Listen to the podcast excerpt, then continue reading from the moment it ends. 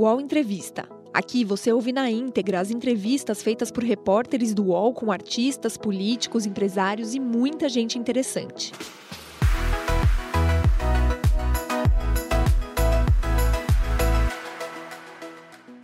Olá, uma ótima sexta-feira para você. Seja muito bem-vindo, muito bem-vinda ao canal UOL e ao UOL Entrevista.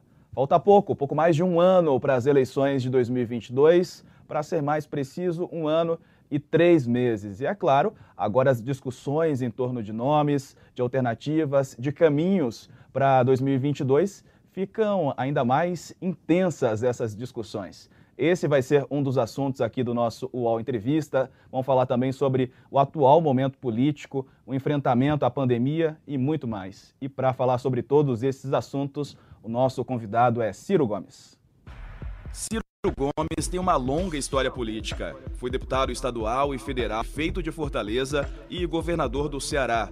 Já comandou pastas importantes no governo de Itamar Franco, quando esteve à frente do Ministério da Fazenda, e do governo Lula, quando foi ministro da Integração Nacional. Ciro também já disputou a presidência da República em 2018, 2002 e 98 e hoje é o candidato escolhido pelo PDT para lançar uma alternativa a Lula e Bolsonaro, que disputam ponto a ponto nas pesquisas eleitorais para 2022.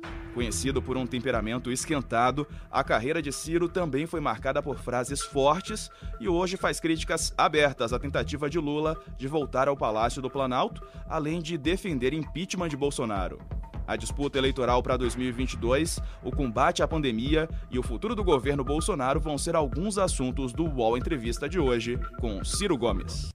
Olá, Ciro, seja muito bem-vindo aqui ao UOL mais uma vez conosco. Como é que está aí? Tudo bem? Enfrentando bem essa pandemia, passando na medida do possível com os cuidados necessários? Bom dia.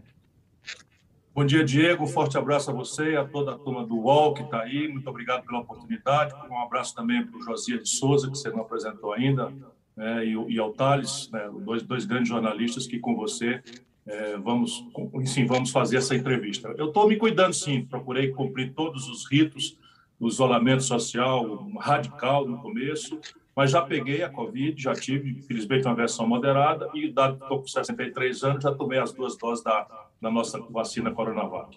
Que bom, que bom. Que assim seja e que todo mundo possa também é, se imunizar aqui comigo, então, para essa entrevista. Os nossos colunistas. Tudo bom, Josias de Souza? Seja bem-vindo, bom dia. Tudo ótimo, bom dia a você, Diego, bom dia ao Ciro, muito obrigado por ceder o seu tempo, Ciro, para a nossa conversa e, e bom dia ao Thales Faria também. Tudo bom, Thales? Bom dia para você. Tudo bem, Diego? Bom dia para você. Bom dia, Josias e governador Ciro Gomes. Bom dia. É isso, vamos em frente então. Bom, queria perguntar para o senhor, governador Ciro, queria perguntar sobre o atual momento que estamos passando. Né? Para amanhã está agendada, estão agendadas manifestações, a gente sabe que há um clima de descontentamento com o enfrentamento da pandemia pelo presidente Jair Bolsonaro. Queria a impressão do senhor sobre essas manifestações e sobre é, é, esses pedidos de impeachment que vão se concentrando ali é, nas mãos de, do presidente da Câmara, Arthur Lira. Né? O senhor acha que essas manifestações podem caminhar efetivamente para um processo de impeachment seja levado adiante? Qual é a avaliação que o senhor faz nesse momento? Diego, o impeachment não é remédio para governo ruim. Nós, democratas, temos que dizer isso antes de qualquer outra é, é, reflexão sobre o momento trágico que o Brasil está vivendo. O impeachment é, entretanto, o único remédio para o cometimento de crime de responsabilidade doloso, ou seja, de caso pensado, praticado pelo presidente da República. E é claramente o caso de, do Bolsonaro. Nós tipificamos 23 crimes. Eu sou professor de direito, e, já assinei três pedidos de impeachment e, e, os crimes todos estão bem capitulados e bem desenhados. Alguns são muito óbvios, atentar contra o regular funcionamento das instituições. Isso é o mais grave dos crimes de responsabilidade, porque atenta contra o coração da democracia. E o Bolsonaro tem feito isso quando confraterniza com, com boçais na porta do, do, do quartel-general do Exército e quando é, põe em dúvida a lisura do processo eleitoral inclusive desqualificando a, a, a, os, os tribunais do país. Portanto, esse crime de responsabilidade está cometido. Entretanto, a peculiaridade é que ele é um julgamento político. E esse julgamento político tem uma distorção grave, né, que nós precisamos corrigir no, na mais breve urgência possível, que é o fato de que esse processo só anda a partir de um ato unipessoal do presidente da Câmara, e esse ato não tem prazo e nem tem justificativa para sim ou para não. Portanto, é uma coisa completamente aberrante que uma pessoa que pode ser subornada, como é definitivamente o caso, não é? O presidente da Câmara, Arthur Lira, é, barra o pedido de impeachment, que, aliás, lamento também, o, o, o, o ex-presidente também fez isso, o, Maia, naquilo que me parece ser o, mais grave equívoco da sua boa administração da Câmara Federal. Portanto, as manifestações vão ajudar a população, vão ajudar a, a, a, o Brasil a tirar essa inércia do, da Câmara Federal, dos políticos. Porque os políticos estão de olho no, no, no, na, na, carne, estão comendo aí dentro do, do, do chafurdo de ladroeira, de corrupção, de fisiologia, de clientelismo, que é o governo Bolsonaro, aliás, repetindo práticas e figuras antigas e carimbadas da vida republicana brasileira, e o outro lado é a opinião pública que vai votar neles ou não na próxima eleição. Então, se a gente empurrar, ele cai. Por isso, essas manifestações têm esse efeito gradual de infletir, ou seja, de fazer mudar a conduta de inércia e de conivência, de cumplicidade da maioria da Câmara Federal, a partir do presidente Arthur Lira, não é, de fazer esse impeachment ser processado. E a gente não quer que ele decrete o impeachment, a gente quer que o processo abra e que a gente possa levar as provas, as evidências e a sociedade brasileira, então, já ganhe imediatamente um freio de arrumação nesse governo genocida e corrupto que nós temos no Brasil. Governador, sim, diga. Desculpe, o senhor. Não, Carlos, é, claro, eu só ia dizer que eu estava dividido em relação à manifestação, porque nós ainda estamos vendo duas mil pessoas em números redondos morrer por dia. E a única saída é a vacina. Enquanto não tiver vacina, só o isolamento social. A esquerda é, teve resistência a assumir a proposta de impeachment é, porque pensava na possibilidade do Mourão ser o presidente. O senhor está preparado para o governo Mourão? Olha, eu sou preparado para respeitar a Constituição. E quando a gente, a gente fala de esquerda no Brasil, nós estamos malversando, porque o que se vê nessa atitude é o PT. O PT está fazendo um cálculo extremamente mesquinho, miúdo, e, e, e, é muita cara do Lula, não é, de explorar o desastre do governo Bolsonaro, deixar o Bolsonaro sangrando, para usar a expressão do, do Zé Disseu, para que o Lula venha com, com, com, sem ter que explicar nada do que ele fez, do que deixou de fazer, do seu ponto de vista do desastre econômico que ele produziu e do desastre, desastre moral de ter levado a corrupção ao centro do modelo de poder no Brasil. É, isso nós não podemos aceitar que aconteça. Portanto, crime de responsabilidade não interessa conveniência ou oportunidade. Ou existe ou não existe. No caso, existindo, é preciso caçar o Bolsonaro para que a impunidade não seja o prêmio de um governo que matou mais de meio milhão de pessoas e que chafuda na corrupção. O senhor está preparado para o governo Mourão? Olha, por que não? Eu farei oposição a ele severa, como é a minha, minha, minha, minha obrigação, mas é, o rito constitucional é claro: se o presidente for impedido, assume o vice. É, o senhor falou, mencionou é, os entraves né, é, que existem no país para que se chegue à mera tramitação do processo de impeachment, nem a aprovação, né? É, na sua, para usar a sua expressão, isso depende de uma avaliação unipessoal do presidente da Câmara. Né? E na outra ponta, nós temos aí uma CPI funcionando e dessa CPI pode resultar um relatório que recomende é, o crime de o processo por crime de responsabilidade, mas também o processo por crime comum. Né?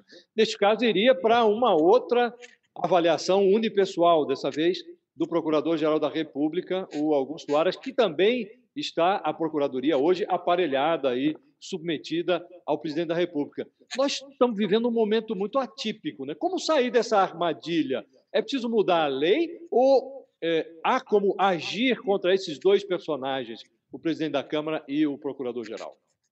Olha, mudar a lei é necessário. No caso, por exemplo, do impeachment, estou convencido, já tenho rabiscado uma proposta não é, de, de mudança da, da estrutura, tanto constitucional quanto regimental, no andamento do impeachment. Né? Tem que se atribuir, como qualquer ato, tem que se atribuir duas questões: um prazo e a, e a obrigatoriedade da motivação para sim ou para não, e o grau de recurso. Qualquer ato administrativo tem que ter essas características. A rigor, se nós tivéssemos. E quer me parecer, e quer me parecer que a decisão tem que ser do plenário, né? não pode ficar na mão de uma pessoa, não é isso? Isso. Exatamente. Então, a ideia, não é? eu acho, inclusive, que se nós tivéssemos uma corte constitucional um pouco mais atenta aos princípios mesmo da Constituição e não tivesse tanta sensibilidade política conjuntural, como infelizmente, com todo respeito, a nossa Suprema Corte tem, nós poderíamos já dizer que essa omissão é, é inconstitucional, porque tem que motivar. Quanto à Procuradoria-Geral da República, no caso, a lei já existe. trata-se de crime de prevaricação. Né? O dever funcional do Procurador-Geral da República, uma vez recebendo denúncias consubstanciadas com indícios eloquentes de, de prática de delito comum, de crime comum, que não é o crime de responsabilidade, é dever funcional do, do representante do Ministério Público representar, fazer a apuração. De novo, quando, quando o Ministério Público representa, ele não está condenando, ele está apenas abrindo a possibilidade, inclusive, daquele acusado se defender. É? Mas, no caso, a obstrução parece claramente prevaricação na minha, na minha, não na minha o caso, Não seria o caso, é, Ciro?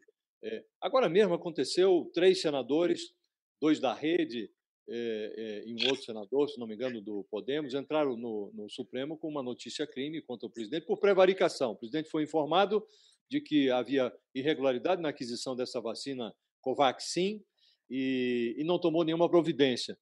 É, isso foi para a Procuradoria, a Procuradoria mandou para o Supremo: olha, não, não é o caso, vamos esperar terminar a CPI, é, não é o caso de agora acionar, investigar o presidente é, por suspeita de prevaricação. E a ministra Rosa Weber até passou um sabão na Procuradoria: olha, não há que esperar, a, Procuradoria tem autonomia em relação à CPI, não seria uma, uma investigação concorrente é, ah, pode-se fazer as duas, devolveu lá para o procurador se manifestar novamente. Agora, um partido como o vosso, o PDT, não poderia entrar no Supremo para é, invocar esta prevaricação do procurador-geral? O que é está faltando? Pode, pode, pode, nós podemos fazer isso. Eu tenho feito algumas notícias crimes ao Supremo Tribunal Federal e tenho acompanhado o andamento disso. A gente precisa apenas ter severidade, Josias, porque o juízo de oportunidade, não de conveniência, mas de oportunidade, é do arbítrio, digamos assim, dentro da esfera institucional razoável, do titular da Procuradoria-Geral da República. Evidentemente que, quando ele diz que depende de uma, de uma tramitação, ele está extrapolando disso. Mas ele não tem um prazo para afirmar que, que vai fazer a representação ou não. Portanto, tem que dar esse tempo para ele. Mas é claro para mim que ele está prevaricando, sem nenhuma dúvida.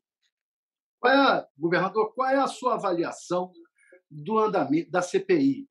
Da Covid. Deixa eu só esclarecer para quem está nos ouvindo, para não falar juridiquês aqui, prevaricar é um crime capitulado no Código Penal que diz que a autoridade a quem cabe tomar um ato ou se omitir de praticar determinadas é, coisas, não fazendo como a lei determina, ele está cometendo esse crime que é prevaricar, não cumprir a sua obrigação. Só para a gente não parecer que é o uso vulgar que se faz de prevaricação. Bem, qual é a sua avaliação da CPI da Covid e sobre esses casos que estão aparecendo. Luiz Miranda, Dominguete, essa gente toda. A minha sensação é que a milícia desceu em Brasília. A, a, você vê um cabo da polícia, é, da polícia de Minas Gerais, ser intermediário legitimado pelo governo Bolsonaro para intermediar vacina e propor propina como testa de ferro de uma empresa americana, e não sei o isso daí, e, e, depois ir lá e trazer uma gravação fraudada notoriamente, é uma, é uma coisa assim, claramente é aquilo que, que eles estão acostumados a fazer lá nas milícias do Rio de Janeiro. Sabe, plantar arma, alterar a cena do crime, isso aí é a turma do Bolsonaro, porque, para mim, não resta a menor dúvida de quem está por trás de toda esta negociata, chama-se Flávio Bolsonaro eu já tenho muitos indícios da presença do Flávio Bolsonaro na intermediação de, todo o setor de compra do Ministério da Saúde no Rio de Janeiro. Então, é uma pista para a nossa Folha de São Paulo, para o nosso UOL, ir em cima e olhar essa estrutura de, de compras. E é a razão de estar essa coisa acontecendo é essa prática de, de, de milicianos que eles são. Né? É assim que o Queiroz se livra da, da, das 10, dos 10 homicídios que, que foi acusado. É, não se explica por que botou 89 mil reais na conta da primeira-dama, enfim. Voltando à CPI, a CPI está já prestando um grande serviço à sociedade brasileira, porque ela nos permitiu documentar em tempo real para a população ver, especialmente as pessoas que de boa fé foram enganadas pelo Bolsonaro, que esse é um governo trágico. Então você tem uma linha que está evidenciada. O Bolsonaro claramente adotou uma política de buscar um, um genocídio, um criminoso em massa, um, um assassinato em massa, de o que chamam de, de, de imunidade de rebanho. Isso é uma estupidez inominável, mas fica flagrante que essa era a estratégia do Bolsonaro: contaminar logo todo mundo em brevíssimo espaço de tempo, morresse um milhão, um milhão e meio, dois milhões, acabaria o assunto e o efeito econômico na cabeça delirante dele, desorientado pelo Guedes, seria minimizado e ele só pensa em reeleição. Essa já está uma evidência, uma evidência. Depois você vê, coerente com isso, a dilação dos prazos, 81 e-mails que a, a Pfizer manda que oferecia a vacina em agosto do ano passado para começar a vacinar no Brasil em massa a partir de dezembro, toda a sabotagem que fez contra o Instituto Butantan por, por, por, por picuinha política com, com, o governador Dória, enfim, tudo isso está tá flagrante. Mas agora nós estamos vendo um, um outro flanco, que acaba sendo mais quente, mais caloroso, que é a roubalheira, que é o loteamento do, do Ministério da Saúde por uma quadrilha de militares e bandidos do tal Centrão, que muda tudo no Brasil, só não muda eles. Ficam sempre no governo, porque esse Barros, que é líder do governo Bolsonaro, foi líder do Lula, foi líder da Dilma, ministro da, da Saúde do Temer e líder do Fernando Henrique. Nós precisamos acordar para isso. Né? Não é possível que a gente continue. Ponto. Vai dar alguma coisa? Eu ainda tenho muita dúvida e espero morder a língua. Eu tenho dúvida de se o Renan Calheiros será um homem realmente interessado em moralizar o Brasil. Tenho muita dúvida pela história dele, pela vida pregressa dele e tal, e a iminência de entendimentos e toma lá da cá e tal, que eu conheço como prática. Depois, se as conclusões, para minha surpresa, e morder a língua, tomara que eu esteja enganado, sair um relatório aprovado, né, com indícios claros de crimes, etc., etc., isso vai para o Procurador-Geral da República, que nós já comentamos. Tem, tem, tem sido muito mais um, um acobertador da, da, da, da ladroeira, da roubalheira, das práticas ilícitas do Bolsonaro e da quadrilha de famílias de família que ele tem. Certo. Ciro, eu queria uma opinião do senhor sobre a questão dos militares. O senhor chegou a mencionar aí é, o envolvimento, a gente está acompanhando possíveis implicações quando a gente fala do Ministério da Saúde e essas denúncias também de irregularidades nas compras é, de vacinas. Né? Como é que o senhor tem observado a presença de militares no Ministério da Saúde?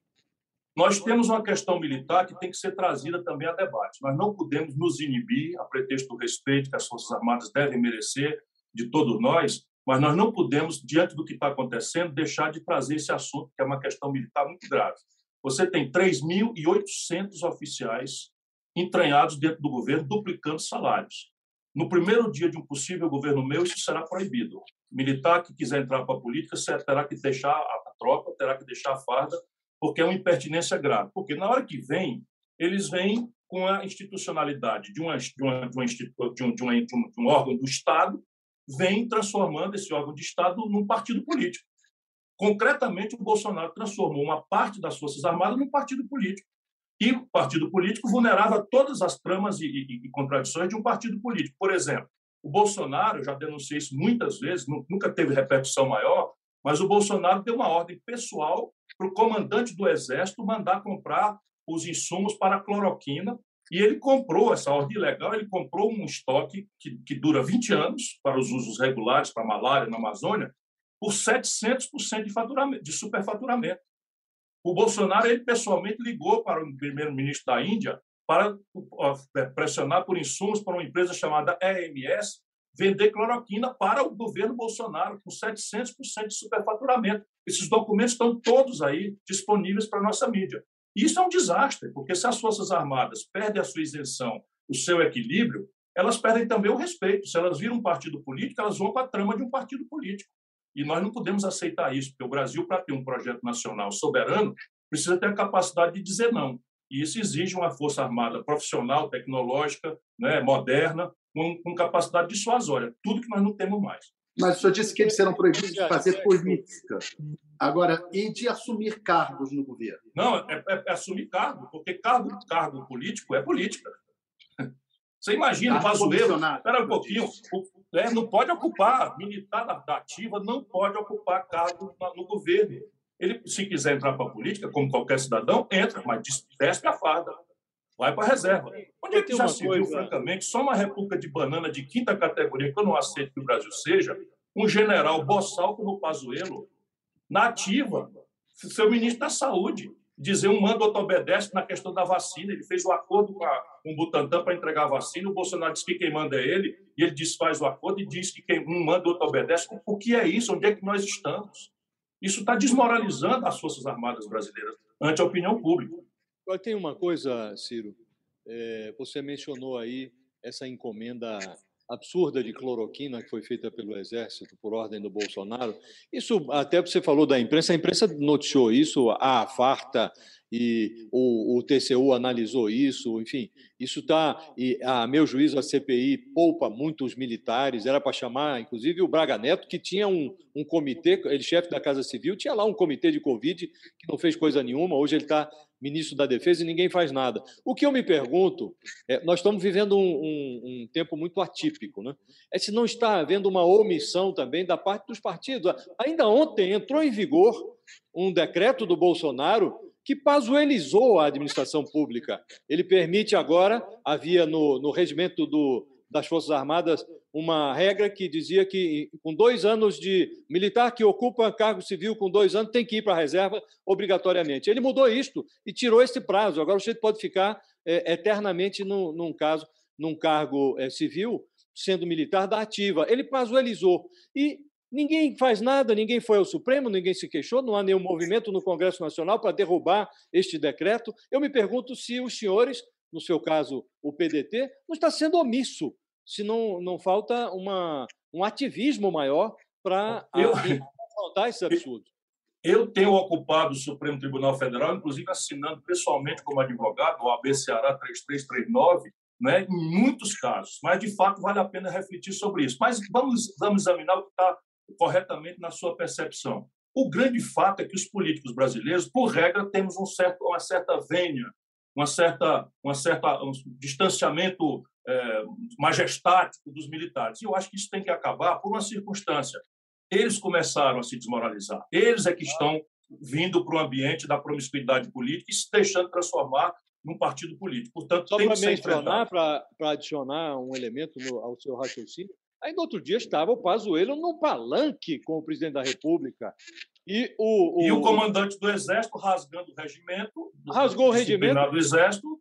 A imprensa pediu, e impõe um sigilo de 100 anos. Pois é, isso não, não pode ser. Não, não, não pode ser mesmo. É, eu, eu, vou receber esse réplico e vou conversar com o Lupe. Talvez já seja o caso de uma representação mesmo. É, governador, por falar em militares, o Mourão disse que o Ministério da Saúde sempre foi, sempre teve problemas desse tipo de corrupção. O senhor foi ministro da Saúde, né? Não. É, não. Eu fui, não, eu fui ministro da Fazenda e da Integração Nacional. Fui secretário de Saúde no Ceará. Ah, é, secretário de Saúde, perdão. É, ali sempre foi essa roubalheira? O senhor concorda com isso? Olha, sempre foi, sempre foi, e, e, e, é uma coisa mais ou menos institucionalizada que nunca mudou ao longo desse período inteiro. Você lembra do escândalo do sanguessuga, o escândalo da, da, das, das, ambulâncias na época do Lula? Não é?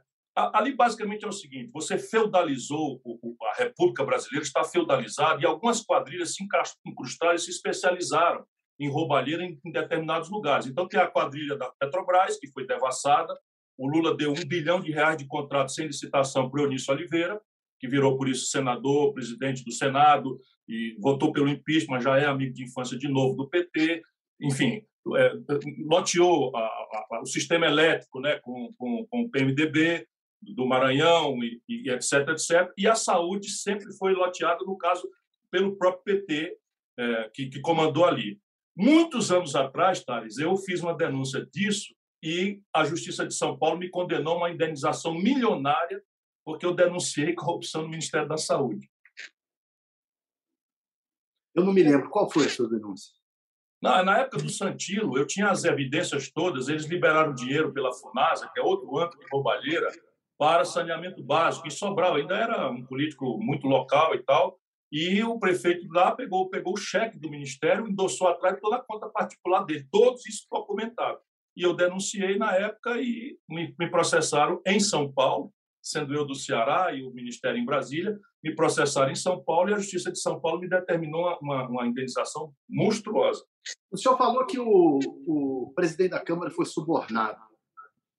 É isso? É, o Ministério da Saúde faz parte desse suborno? Nesse caso aí, foram 3 bilhões de reais de emendas ao, orçamento né, distribuídas sem nenhum critério na véspera da eleição do presidente da Câmara. Isso também é público. Isso também é absolutamente público. No caso aí do Ministério, é briga de quadrilha, porque o, o, o Lira e o, e o, e o Barros não se bicam. Então, muito provavelmente, o Luiz Miranda foi estimulado pelo, pelo Lira para detonar o Barros. Os dois são do PP e rivalizam em quem é o grande intermediário das molecagens do Bolsonaro com a Câmara. O, Ciro, você mencionou aqui é, durante a nossa conversa essa, essa peculiaridade brasileira de um centrão que sai governo, entra governo e ele está sempre no poder. Né? E aí, centrão lato senso, né? vai do, do, do PSL até o PMDB. Né? E nós estamos vivendo agora uma situação é, muito parecida. É, o, a presidência da Câmara é exercida por um réu, Arthur Lira, é, o líder do governo é outro réu, Ricardo Barros, é, o defensor, o líder do governo no Senado é outro réu, Fernando Bezerra, está lá defendendo o presidente na, na CPI, e todos esses réus foram proeminentes figuras em governos anteriores, do PT, do Fernando Henrique, de, de todo mundo. Eu queria lhe perguntar o seguinte: o que é que Ciro Gomes faria de diferente, sendo presidente da República, para lidar com este Congresso, que provavelmente terá as mesmas feições? Como compor um governo e como governar sem contemporizar com esta disfarçatez? Veja, primeiro, não mentir para a população, né, dizendo que vai chegar lá como uma vestal e que não vai ter negociação nem entendimento. Isso é mentira que o Bolsonaro né, pregou nas pessoas que quiseram acreditar nele como moralizador de uma república apodrecida pelo lulopetismo.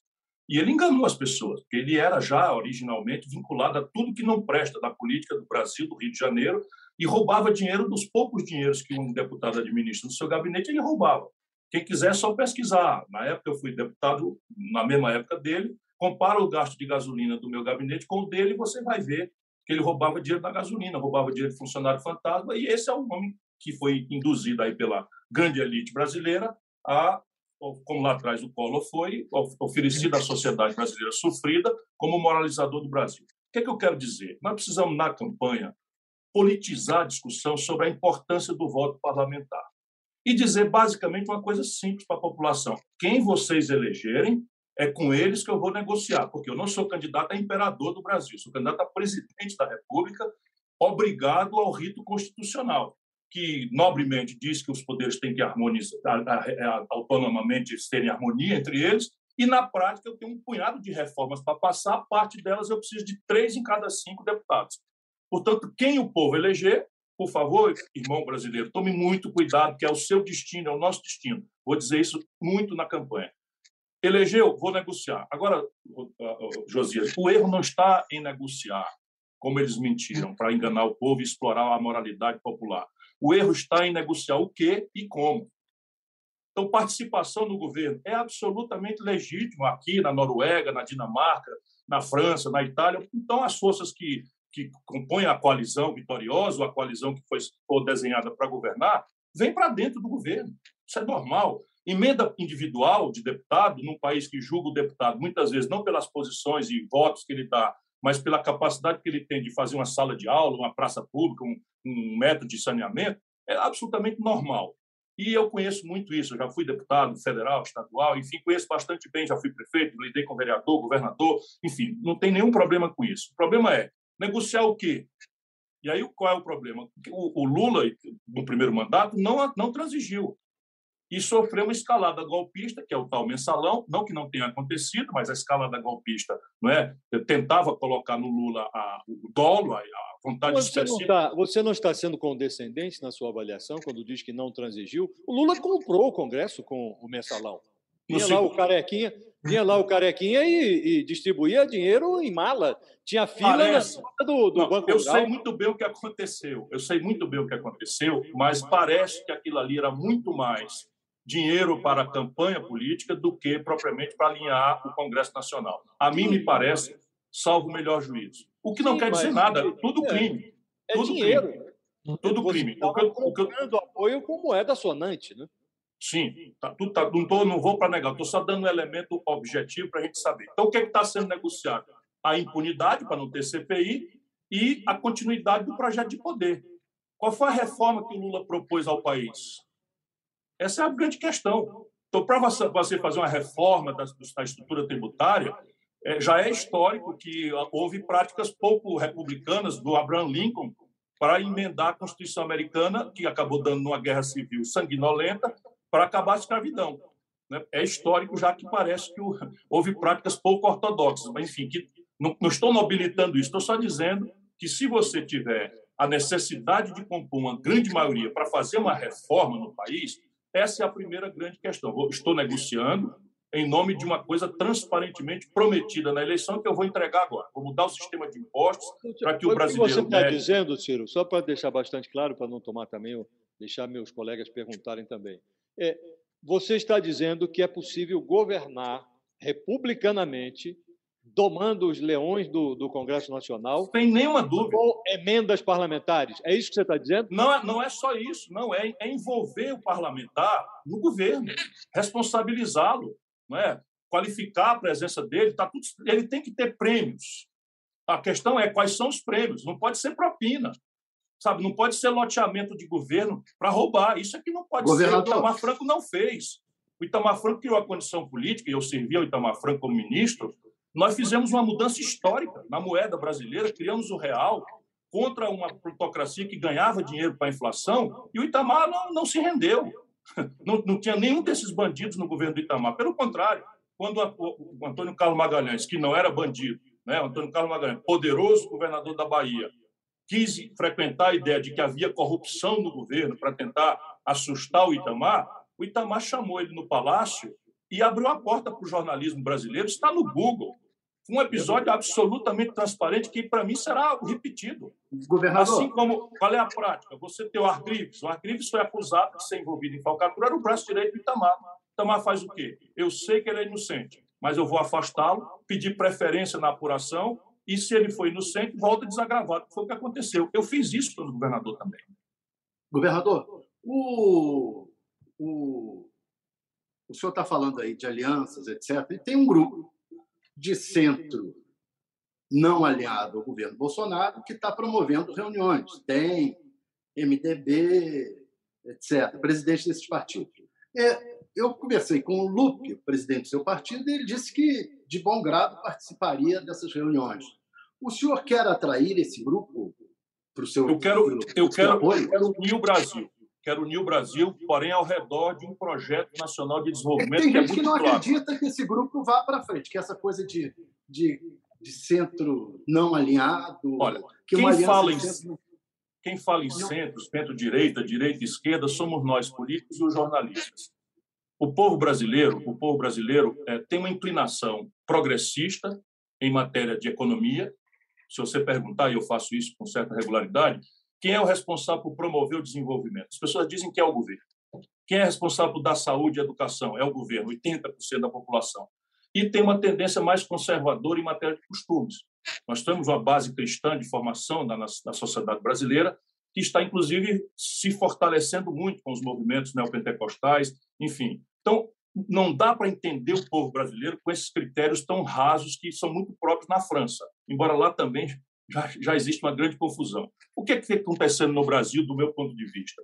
Você tem o Bolsonaro derretendo e o Tribunal, o Tribunal Supremo Tribunal Federal devolveu as franquias eleitorais ao Lula cinco anos depois. Não dizendo que ele é inocente, como eles estão mentindo, mas dizendo que o lugar de julgar o Lula não era Curitiba e sim Brasília. Ou seja, isso daqui a pouco vai. Mas o que é que acontece? Bolsonaro derretendo, Lula vem ao processo eleitoral e é o anti-Bolsonaro mais notório, no simbólico, não é? Então, pesquisa três por mês há quase dois anos do processo eleitoral e a direita brasileira, que nunca teve voto, sempre precisou pegar garupa de algum fenômeno populista, tipo agora o Bolsonaro. O Bolsonaro nunca foi o predileto da, da oligarquia política brasileira, da direita brasileira. Todo mundo queria o Alckmin. Só que o Alckmin não perdeu para mim em São Paulo, sendo um grande cidadão, perdeu para mim em São Paulo, não disse nada ao Brasil e lá se vê o Bolsonaro como segunda opção, terceira, quarta opção da elite da direita brasileira. Isso vai acontecer agora desse jeito? Duvido. Então, os partidos estão forçados a antecipar suas decisões e nada está posto. Tudo que parece hoje é muito mais luz do que fogo. Anote o que eu estou dizendo. E, mas o senhor não me respondeu. É, então, senhor, então pergunte de novo. O senhor vai, pretende se aliar a esse turno, eu estou esse grupo que está reunido? Acredita que isso tem algum caninho não, ou você acha que não, não vai dar em nada? Não, acho que não vai dar em nada nessa, nesse desenho. Então, o que, é que eu estou procurando fazer também é a absoluta luz do dia. Eu quero uma aliança com o DEM, com o PSD, deste lado aí, e uma aliança com o PSB, com a rede da Marina, com o PDT, que é o meu partido, e o PV do Pena. Se eu vou conseguir ou não é outra conversa, mas eu estou transparentemente tentando construir essa ampla aliança de centro-esquerda que dê base de sustentação parlamentar e na sociedade para um novo projeto nacional de desenvolvimento que é explícito. Eu publiquei um livro que está sendo aí muito bem lido pela população brasileira, né? embora né, seja um país que lê pouco, mas o livro esteve como best-seller mais vendido por 15 semanas, é, sinal de que é uma curiosidade da população mais letrada para entender isso. Agora, MDB, eu não quero MDB nem para ir para o céu. O MDB está nesse grupo aí, né? Pois é. E o PSDB vai deixar de ter candidato? Não é provável. Então. O UOL Entrevista volta já.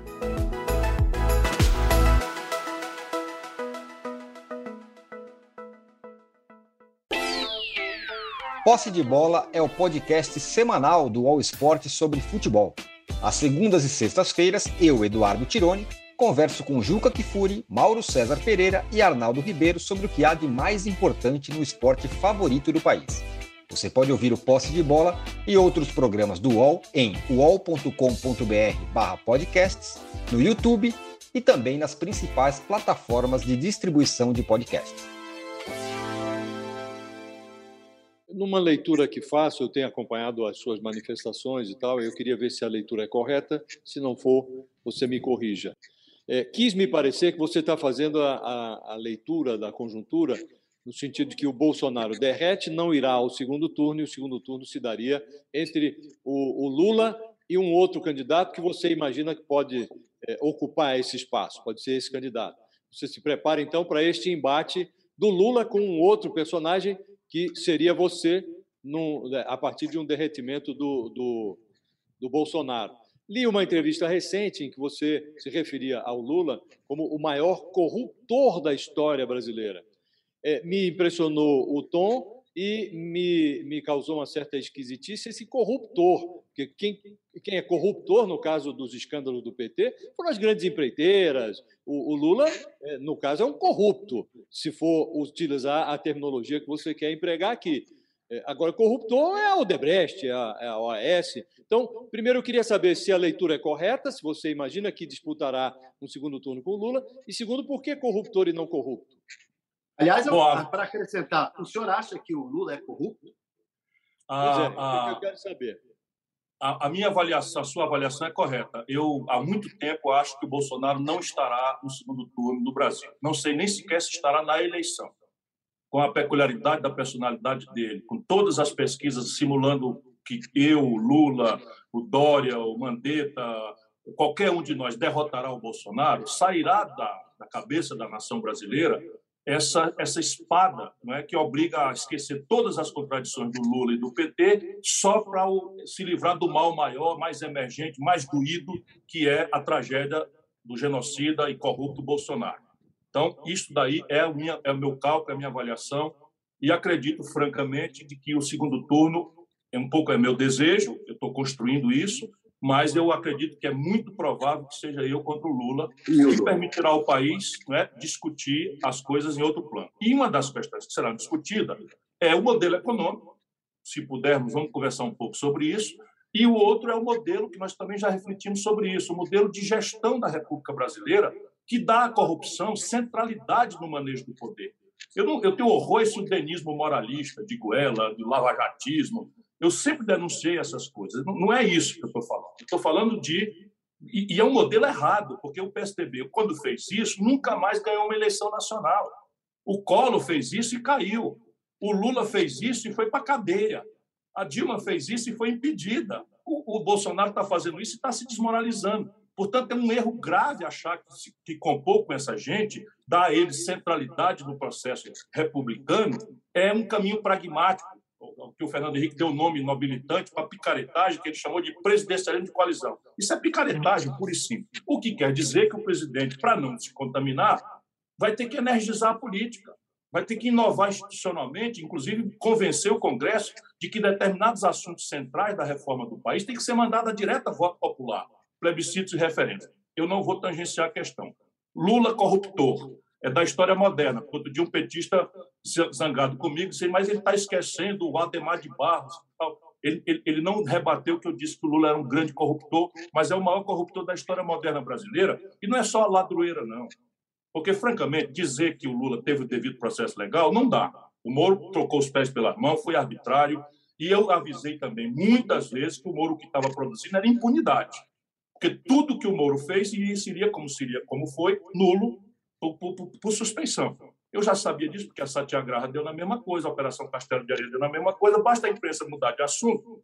A estrutura judiciária brasileira é extremamente permeável a um bom advogado, com grana por trás, etc, etc, e daí tá o que deu. Agora, o Lula apodrece onde ele bota a mão. O Lula destruiu o PCdoB. Mas ele é corrupto ou não é corrupto? Não, rapaz, eu, se, se, você, se você me perguntar se ele é corrupto, eu acho que ele é corrupto. Eu sei que ele é corrupto. Eu apenas quero indicar que ele, para além de ser corrupto, é um grande corruptor. É só isso, uma coisa não contradiz a outra, não. O, o corruptor não é aquele que tira dinheiro do bolso para comprar alguém, para pagar a propina? Não, o corruptor, o corruptor é alguém que pega um jovem talento da política, compreende as suas ambições e tira ele do partido para jogá-lo numa coisa pragmática que vai defender o indefensável. Por exemplo, né, que tira um, um, um governador de um partido que foi leal a ele a vida inteira e destrói esse partido e não deixa esse partido sobreviver. É um corruptor muito grave, muito sério. É um cara que entrega, entrega um bilhão de reais para o Eunício Oliveira, não é, de contrato sem licitação, e só avisei para ele. Mas eu estou enganado. É um cara que entrega furnas. É um cara, só um minuto. É vamos, vamos sustentar o que eu estou falando. Entrega furnas ao, ao Eduardo Cunha, e eu fui a ele pessoalmente, denunciei, depois cada uma dessas coisas eu fui a público denunciar. É um cara que bota o Michel Temer na linha de sucessão, conhecendo eu e ele, Lula, como entregou, conhecemos. Entregou, a, diretoria. Mas vamos dizer que o Lula não é corrupto? Não, ele disse eu, que é. Eu disse que ele é corrupto. Não, agora, mas antigamente o senhor não dizia que ele não é corrupto. Eu estou enganado? Não, não você está ah, enganado. Você está enganado. Você está enganado. O que eu acreditei lá atrás, porque estava muito perto, vendo, é que o Lula não sabia objetivamente daquilo que estava sendo feito e que tomou o nome de mensalão. Eu estava lá, eu era ministro, eu todas as sete horas da manhã estava lá no gabinete de crise, administrando as coisas, e eu pude ver de perto com que susto o Lula tomava notícia de determinadas coisas. Entretanto, eu sei também que o Lula é um espertalhão. O que, é que ele fazia? Zé Disseu, resolve isso daí. E fechava os olhos. Mas eu quero alinhar mais. O, o Palocci não é um efeito colateral, sabe, do pragmatismo político, da necessidade de se render ao presidente. Não é nada. O Palocci é fundador do PT, foi braço direito do lulopetismo, comandou a economia do Brasil, comandou a política brasileira por delegação do Lula. E a delação premiada do Palocci é de fazer corar um frade de pedra. E ela é corroborada com um fato muito assim contundente, Thales. Ele assinou um cheque e devolveu 100 milhões de reais aos cofres brasileiros, confessando que foram dinheiros roubados. Dá para dizer que o Lula não tem nada a ver com isso? Não é possível. Percebe? Não é possível. O senhor recentemente. Um aspecto... Vai lá, por favor, vai Diego. Por favor. Imagina, vai lá, vai, vai você. Não, eu ia perguntar sobre, sobre o, o, a contratação de João Santana para a campanha, como é que se deu isso, enfim, o um nome que era muito ligado às campanhas do PT. O João Santana é um prestador de serviço, é o maior publicitário do mundo nesse assunto de, de, de propaganda política e participou de, como contratado, prestador de serviços, e foi pago por Caixa 2. Confessou, acha que foi errado o que fez, e pagou muito caro pelo que fez e já acabou o, o pagamento. Ele nunca foi condenado por corrupção. O próprio Sérgio Moro, com toda a sua o seu arbítrio, absolveu João Santana da acusação de corrupção. E é um cara, enfim, que errou, confessa que errou e pagou, pagou muito caro. Portanto, está de volta à vida cidadã como qualquer outra pessoa. E uma outra coisa que eu queria lhe perguntar, aí não, não ligado a esse é, a esse aspecto do dinheiro que veio por baixo da mesa e tal, mas o João Santana na campanha em que ele fez é, a campanha da Dilma, ele teve um. É, evidentemente está seguindo orientação, ou ele deu orientação, não sei, mas eles fizeram um, um trabalho de destruição de candidaturas sem construir a candidatura da Dilma. Então, o que fizeram com a Marina Silva, por exemplo, naquela campanha, foi uma coisa inominável, né? destruíram, a, a, moeram a, a Marina Silva e a campanha foi conduzida pelo, pelo João Santana. O que eu pergunto é, que, que parâmetros foram é, oferecidos ao João Santana que tipo de marketing vai ser feito na sua campanha? O que é que, qual é o trabalho que ele vai fazer? Olha, eu tenho uma história de vida na luta política e tenho um estilo. Desculpa, eu não, eu não concordo com essa ideia de que o João Santana destruiu a Marina. Isso está muito longe de qualquer realidade. Eu fui candidato e estive na situação da Marina, presidência da República. Você, Josias, acompanhou já como jovem repórter. Eu fui candidato e teve um momento que eu estava bastante bem na pesquisa e depois eu estou sabendo de detalhes. Contrataram um psiquiatra americano que veio para cá, indicado por um tal de Carville, e veio trabalhar com o Nizanguanais, e eles mandaram bala na minha candidatura, inventaram um milhão de coisas comigo, etc, etc. E eu vou acusar o Nizanguanais de ter feito isso? Francamente, quem está na chuva é para se molhar. Percebe? Eu não vou ficar de, me queixando. Agora, eu não trabalho com destruição de adversário. Eu trabalho dizendo o nome, dizendo fatos, dizendo datas, e, e quero discutir as causas da tragédia brasileira e a solução para a tragédia brasileira. E aí vou citar a responsabilidade indeclinável do Lula na construção dessa tragédia. Isso não tem nada de baixaria nem coisa nenhuma. Isso vai ser feito com toda clareza.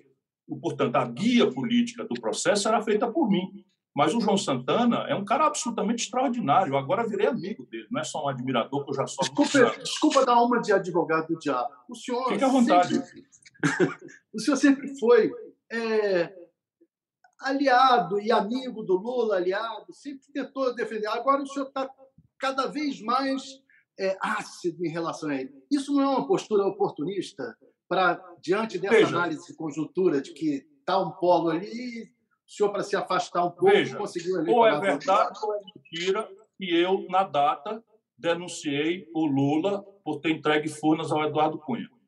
Ou é verdade ou é mentira que eu denunciei o Eunício Oliveira na data. E eu tenho documentos públicos. A Folha de São Paulo tem arquivos, é muito, fácil de ser compulsado. Eu sou a mesma pessoa.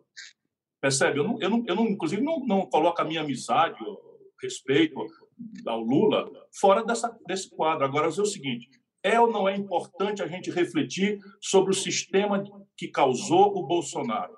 Meu irmão, vamos pensar juntos. 70% do eleitorado brasileiro de São Paulo, do Rio de Janeiro, de Minas Gerais, do sul do Brasil, do centro-oeste, do norte brasileiro votaram no Bolsonaro. Será que agora nós vamos chamar, como o PT faz, toda essa gente, o nosso povo, 70% de gado, ou uma inflexão fascista? Eu estou noutra. O que causou essa inflexão para o Bolsonaro foi a inexplicável, sabe, conjunção da ladroeira do lulopetismo levado ao centro do modelo de poder em cima de um escândalo generalizado e a destruição da economia do Brasil. Números. O Bolsonaro, em plena pandemia, derrubou a economia brasileira em dólar em 25%, porque caiu o PIB nominal em 4,1%, mas o real se desvalorizou pesadamente. Foi a economia que mais foi desmontada. Ainda assim, o recorde de desmonte da economia brasileira é do PT. Ou não é verdade que a Dilma derrubou 7% da economia brasileira? É verdade. E que isso causou a exasperação popular? É verdade. Eu tem, um vídeo seu, tem um vídeo seu na internet só explicando que o governo Lula foi uma maravilha, que teve, é, melhorou Bolsa Família, a, a população. Não, é, eu costumo, acabou eu costumo, fome, Thales. Não sei quantos milhões de pessoas, etc. Thales, eu costumo frequentar o campo da verdade, tal qual eu a vejo. Então, anote aí: o bom governo que o Lula fez não é, tem números importantes que sustentam a minha opinião. Por exemplo, o poder de compra do salário mínimo ele tirou de cento e poucos dólares para 320 dólares. O, a expansão do crédito saiu de 15% para 55% do PIB. Percebe? A, consolidação das políticas de transferência de renda, que são políticas sociais compensatórias do consenso de Washington neoliberal, tirou a fome de milhões de lares brasileiros. Isso é absolutamente verdade. Compreende? Agora, ele deu com uma mão e tirou com a outra. Sabe quanto o Lula pagou? O Lula petismo, que ele quer separar a Dilma, ele faz de conta que a Dilma não existiu. O crédito, que era de 15% para 55% do PIB, virou 63 milhões e 700 mil brasileiros humilhados no SPC. Ele fez o FIES, e com o FIES ele pegou 40 bilhões de reais de dinheiro público, meteu no bolso de empresários da, da, da, da educação privada, criou o maior conglomerado de educação privada do mundo, que é no Brasil, não é na Alemanha, nem na Itália, nem nos Estados Unidos, nem na China, é aqui no Brasil, criado com dinheiro público, e hoje 6 milhões de estudantes brasileiros estão com nome sujo no, no FPC. A Dilma pegou o câmbio a 1,75 entregou com 4. Compreende o que eu estou dizendo? Então, veja, é um pacote em que o Lula aproveita, surfa na onda dos preços altos das commodities e cria uma espécie de nacional consumismo e estruturalmente destruiu o Brasil. Qual foi a reforma que eles propuseram? O Brasil, Thales, sai do lulopetismo com cinco pessoas acumulando a renda de 100 milhões de nacionais. Cinco brasileiros estão com a renda de 100 milhões de pessoas. Isso o Bolsonaro está agravando? Está agravando muito. Mas quem criou isso foi o lulopetismo. Se você Compreende me permite, Ciro, para claro. problematizar, tornar a discussão um pouco mais complexa, é, você tem razão. Primeiro, eu me lembro bem das as referências que você fez a Furnas e essas coisas todas. Não, Só dar um dado. Quando eu denunciei o Michel Temer, na escolha do Michel Temer, fiz publicamente, eles vieram a público dizer que eu estava magoado. Mas tem um aspecto na política brasileira e as pessoas costumam apagar as coisas. Né? O, o, o Itamar teve um papel importante no Real, aí no governo Fernando Henrique isto é apagado.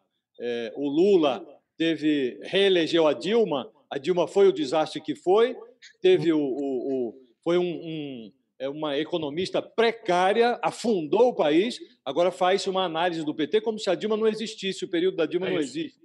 Né? Então, é, há isso tudo. Agora, me parece que o, o a percepção que o, o Thales tem a respeito da avaliação que você fazia do, do, do governo do Lula ela é um pouco por conta da crítica que você fez à Lava Jato, que é criticável, que é uma operação que tem aspectos é, que foram é, também muito erro cometido e tal, mas a Lava Jato teve o seu aspecto positivo também. Mas você não considerava esse aspecto positivo quando fazia suas observações lá atrás. Me lembro até que quando o Lula foi preso, você dizia, não, devia eu eh, pegava em armas para proteger, teve ali uma, uma referência qualquer. Então tinha uma certa uma certa proteção, uma certa contemporização que você fazia em relação ao Lula e um peso é, exacerbado em relação à Lava Jato, sem considerar o que havia de positivo na, na operação. E agora estamos vendo aí, é, ainda outro dia, o, o, o Supremo Tribunal Federal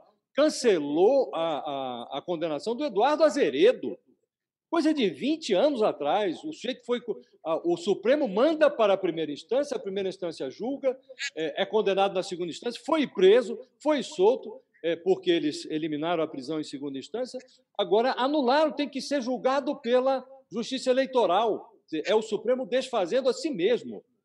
É, as, as condenações do Lula tiraram de Curitiba que, para onde o Supremo tinha mandado, agora não, é Brasília. E cancela todas as provas, não pode aproveitar nada. Quer dizer, não há, da sua parte, uma autocrítica a fazer da forma como você analisou, contemporizou em relação ao Lula e carregou na mão em relação ao Lava Jato? Olha, eu sempre estou disposto a fazer autocrítica, mas eu quero reparar um pouco o seu raciocínio, porque eu apoiei com certo entusiasmo no começo a Lava Jato também tem arquivos generosos disso daí. E tem razões pragmáticas. Eu fui processado pelo Michel Temer. Quando a Lava Jato né, traz o Michel Temer para a cadeia, desnuda aquelas coisas todas, ela vai me dando razão.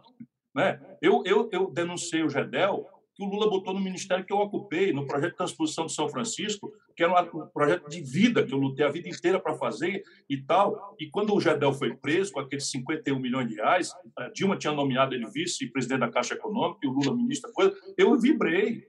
Sabe, quando ele prendeu o Eduardo Cunha, que me processou, o Eduardo que eu chamei de ladrão, olha aqui, meu irmão, chamou o Eduardo Cunha de achacador com o dedo no nariz dele. A Dilma não esperou nem o Cid descer da tribuna, já estava aceitando a demissão que o Cid pediu para ficar com o Eduardo Cunha.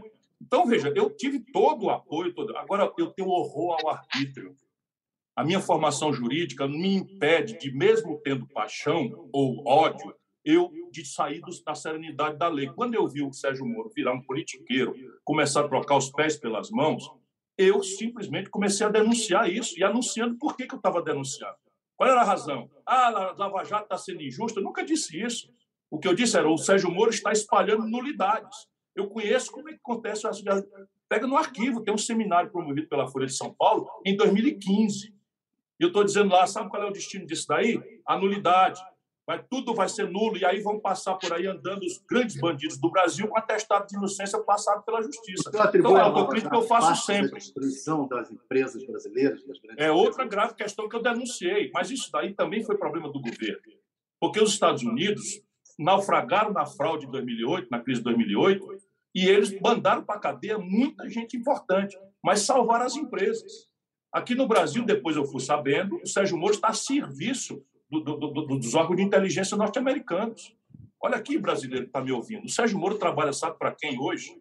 Para uma empresa americana que administra a massa falida da Odebrecht, que ele quebrou.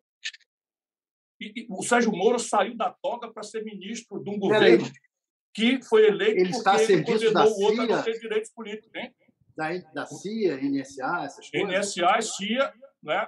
exatamente. A revista Época, e não repercutiu nada, publicou entrevista peço às pessoas para ir no Google, do embaixador americano no Brasil, em que ele diz claramente que o Departamento de Estado estava muito incomodado com a projeção de poder do Lula e do PT na América Latina e desenhava que a forma de fazer essa projeção de poder era financiar empresas brasileiras que iam atuar como empreiteira nos países periféricos do Brasil, né, vizinhos ao Brasil, e, e, e isso com dinheiro público e suborno. Esse embaixador deu essa declaração no Brasil. Quero agradecer demais a tua participação o sinal do Thales, mas agradeço a você aqui pela participação, senhor, muito obrigado e até uma próxima oportunidade. Obrigado, Diego. O Brasil tem chance, vamos, nós vamos mudar isso. Obrigado, Josias. vocês, obrigado. Um abraço. Muito obrigado pela companhia, pela audiência. Lembrando que a programação segue ao longo de todo o dia. Você acompanha a programação, programas ao vivo, jornalismo, entretenimento, enfim. E ao meio-dia tem as principais notícias do dia no UOL News. Vou ficar te esperando. Obrigado pela companhia. Um ótimo fim de semana para você. O UOL Entrevista e outros podcasts do UOL estão disponíveis em uol.com.br/podcast. Os programas também são publicados no YouTube, Spotify, Apple Podcasts, Google Podcasts e outras plataformas de distribuição de áudio.